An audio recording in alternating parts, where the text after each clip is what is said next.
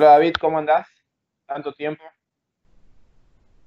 Bien, che, hace rato que no hablamos. Qué bueno, qué bueno verte.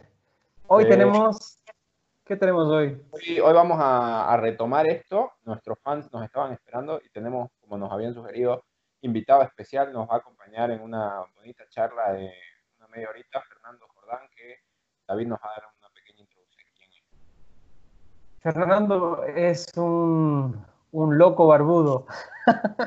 Eh, es alguien que se ha caminado toda Latinoamérica haciendo instalaciones de, em, fibra óptica y, de, equipos de telecomunicación. Es alguien que le entiende muy, muy de cerca a, las tecnologías de la comunicación, así en el, hardware y, software.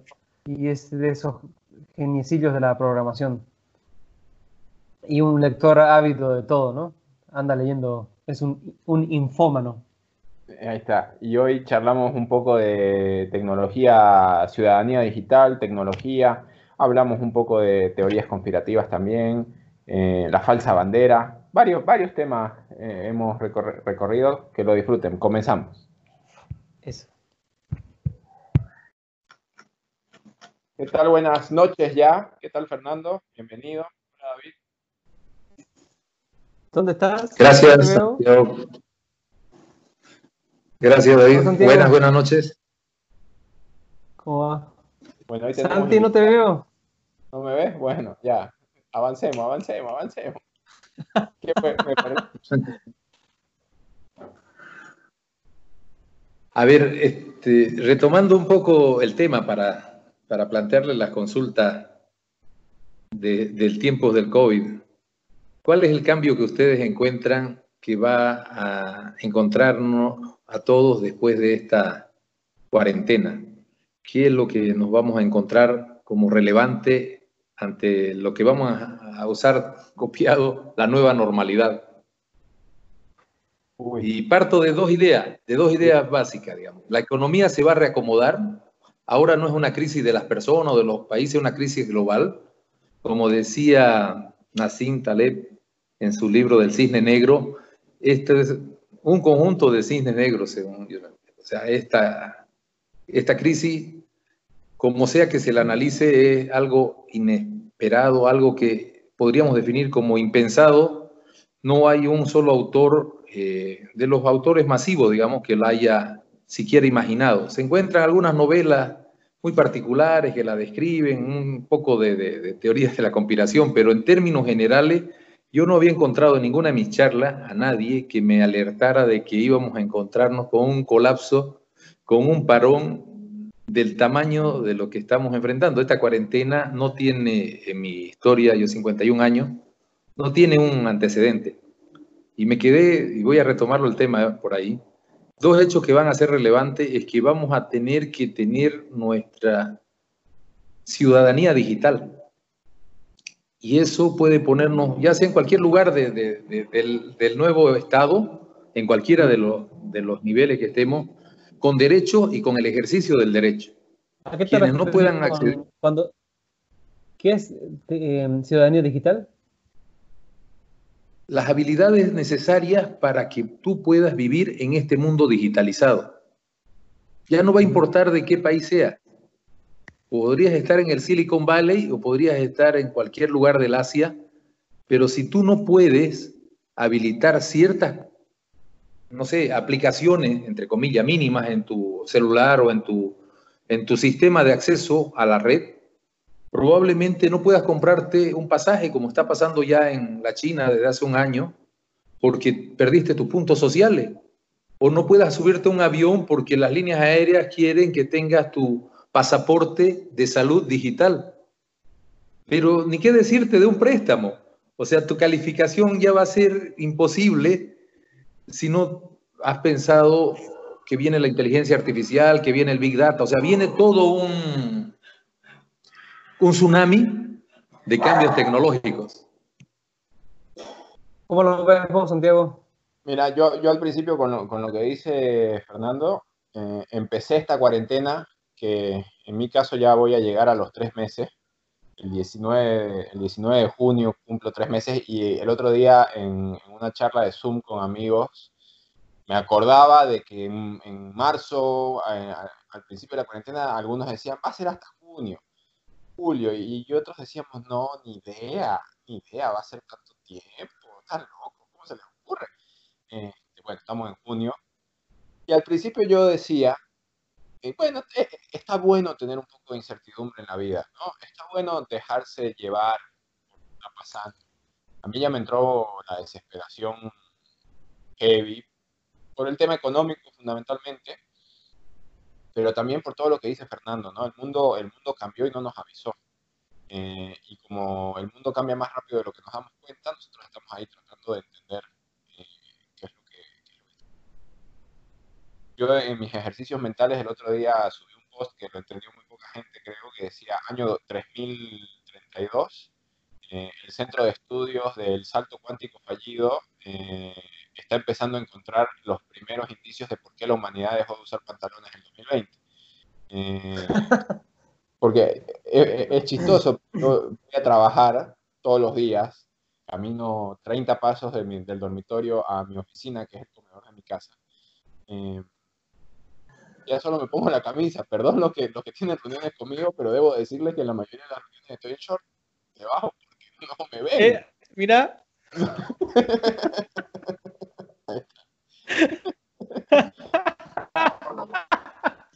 Pero, por ejemplo, esa es una de las pues habilidades de lo que dice Fernando. Hay mucha gente que se siente incómoda en esta comunicación eh, a distancia. Eh, la gente quiere volver a sus oficinas para poder volver a reunirse, como se reunía antes, sentados en una mesa, a conversar temas. Y, probablemente, en mi caso, yo, por ejemplo, soy el, que lo, empuja y los, tengo que frenar. Me dicen, quiero ir a la oficina más días y digo, tiene que ser realmente estrictamente necesario para que vayas a la oficina más días, porque estamos trabajando desde casa y, hay que adecuarse a, la nueva normalidad en ese sentido. No sé cuándo vamos a volver a, poder trabajar en las oficinas como trabajábamos antes. Y, esa es la verdad, no lo sé.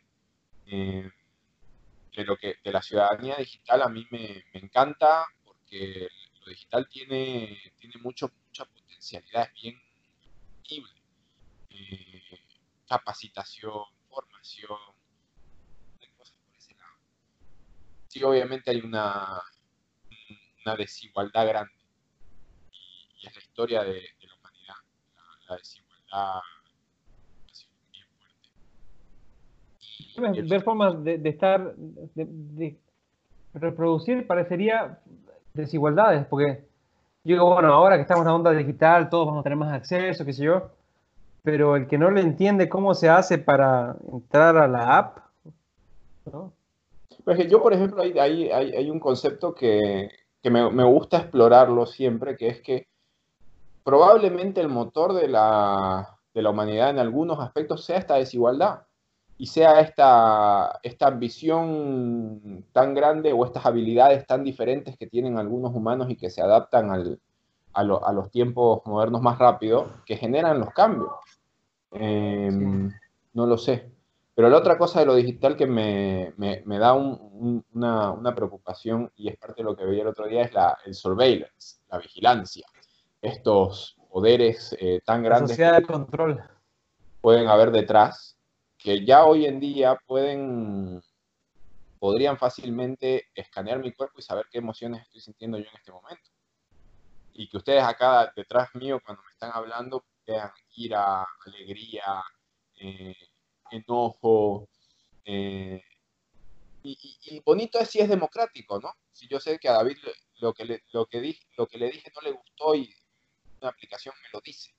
Y es democrático porque él verá cuando yo también lo vea, pero cuando no es democrático, cuando no es de ida y vuelta y hay un tirano, un dictador que ya sabe que eh, en este momento yo estoy hablando mal de él con ira, sí, sí. El otro día vi un video, eh, un video de, eh, eh, creo de la universidad de,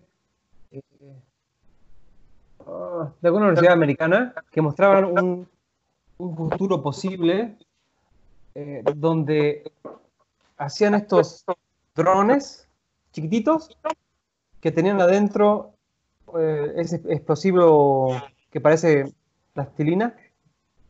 El C4, ¿qué? Sí, el C4. Entonces, eh, tenían reconocimiento facial, qué sé yo. Entonces, cuando había gente muy protestona, mandaban los droncitos. Y también los eh, terroristas mandaban droncitos, a puro droncito. los, aviones que bombardeaban ya no bombardeaban bombas, sino droncitos. Que van y atacan sabiendo dónde atacar. Se van así en, enjambres y hacen un hueco con puras explosiones, después se meten ahí adentro y ahí buscan selectivamente a, quienes matar, que tienen su, sus profiles. El punto donde lo digital se vuelve real o como, ahora, por ejemplo, eso si yo lo hubiera escuchado hace 10 años, no, hace unos 15 años atrás, pensaría que era ciencia ficción y ahora pienso que es posible. Es que vos imaginate que yo el otro día me acordaba, y esto es bien cortito, de, la discusión que hubo, no creo que hace dos años, entre Zuckerberg y Musk sobre la inteligencia artificial y cómo podían suceder esas cosas en este mundo, en este escenario tan loco 2020, a mí no me parece tan terrible que aparezca una inteligencia artificial y de pronto tome control del mundo. Y lo podría hacer. Imagínense. A ver, este, hay cosas que han pasado y, yo diría que, han este, colocado definitivamente todo lo, no sé, todas las fantasías de, Orson Welles y de, esa cantidad de, no sé, hasta yo lo recuerdo en las películas Brasil, Brasil, o sea, hasta romántico, digamos, ¿no?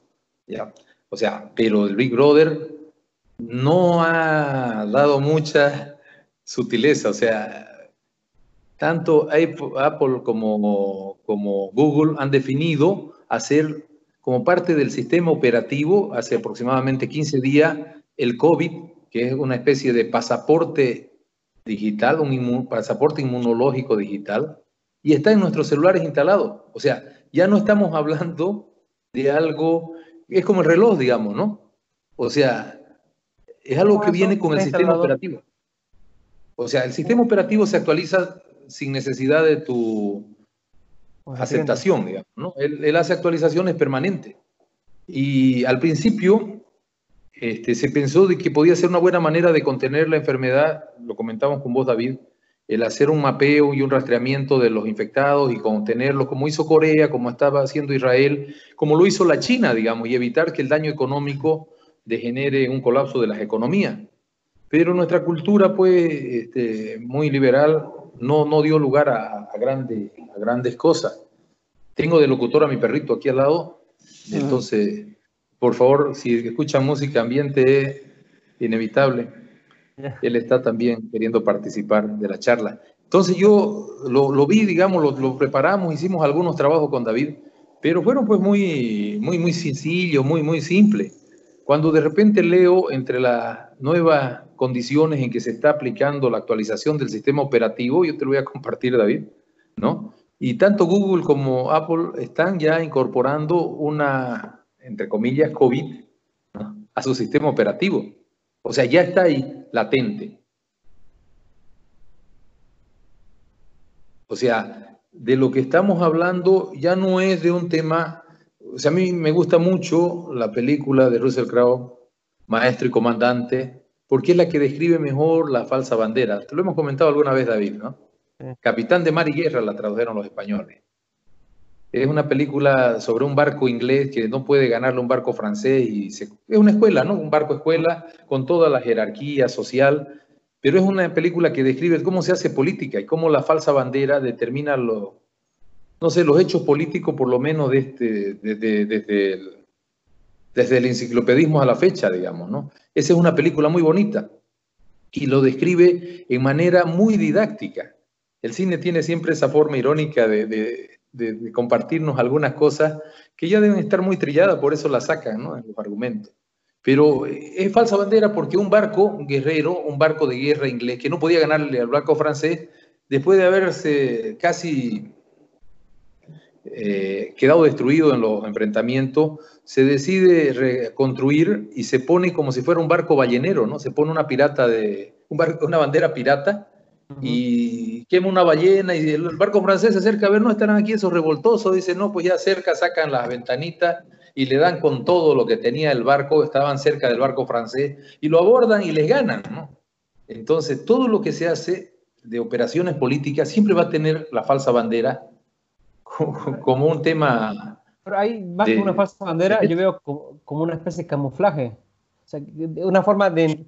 Como, como nos ha metido eh, YouTube eh, y Facebook y todas estas cosas. No, es gratis, es gratis.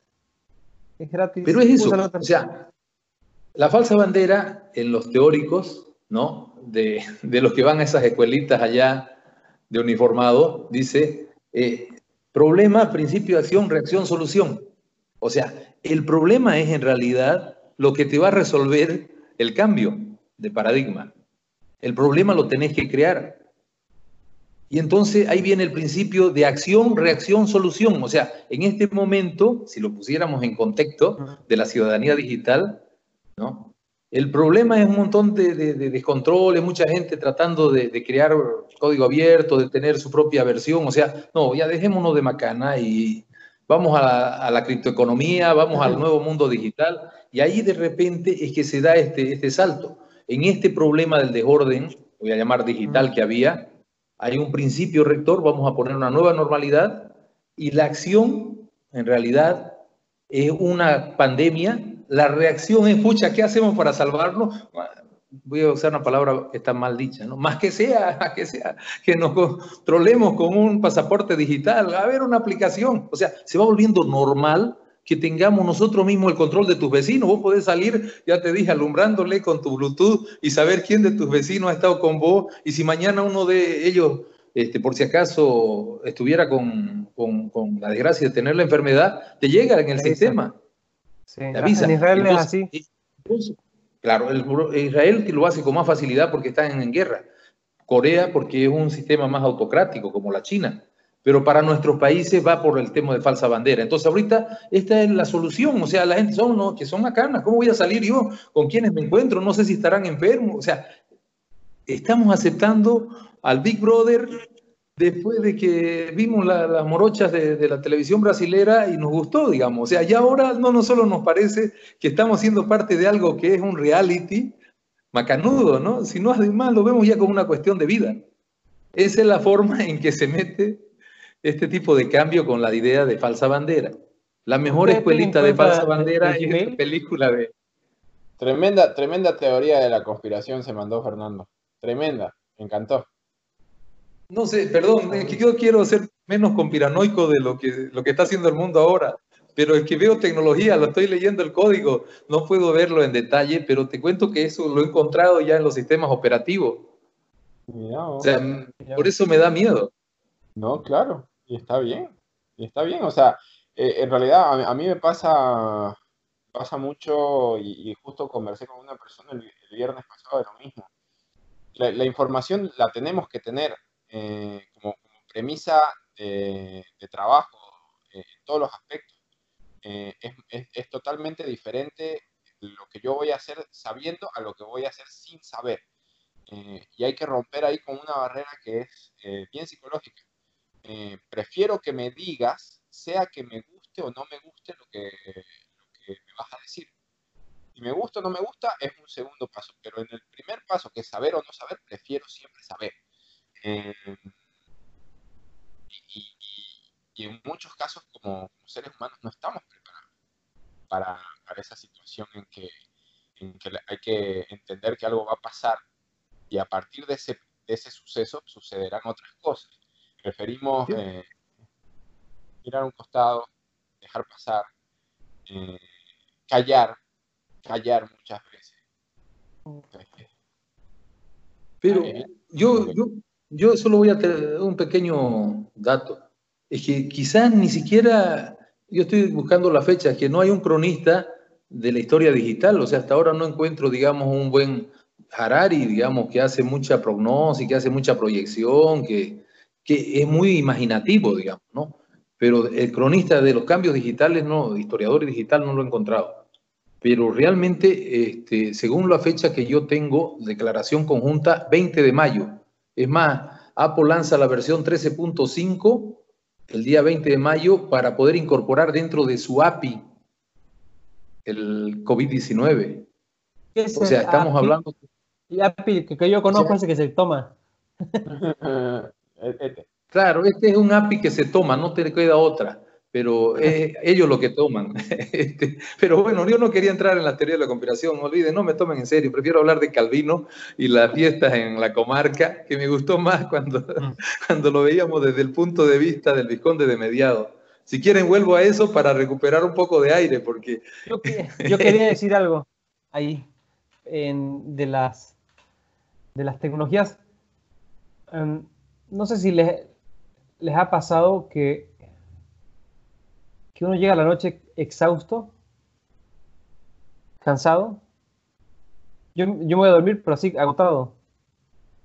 Y sobre todo me doy cuenta que es, físicamente, pero mentalmente, físicamente agotado. Y ayer tuve una sesión de, Toastmasters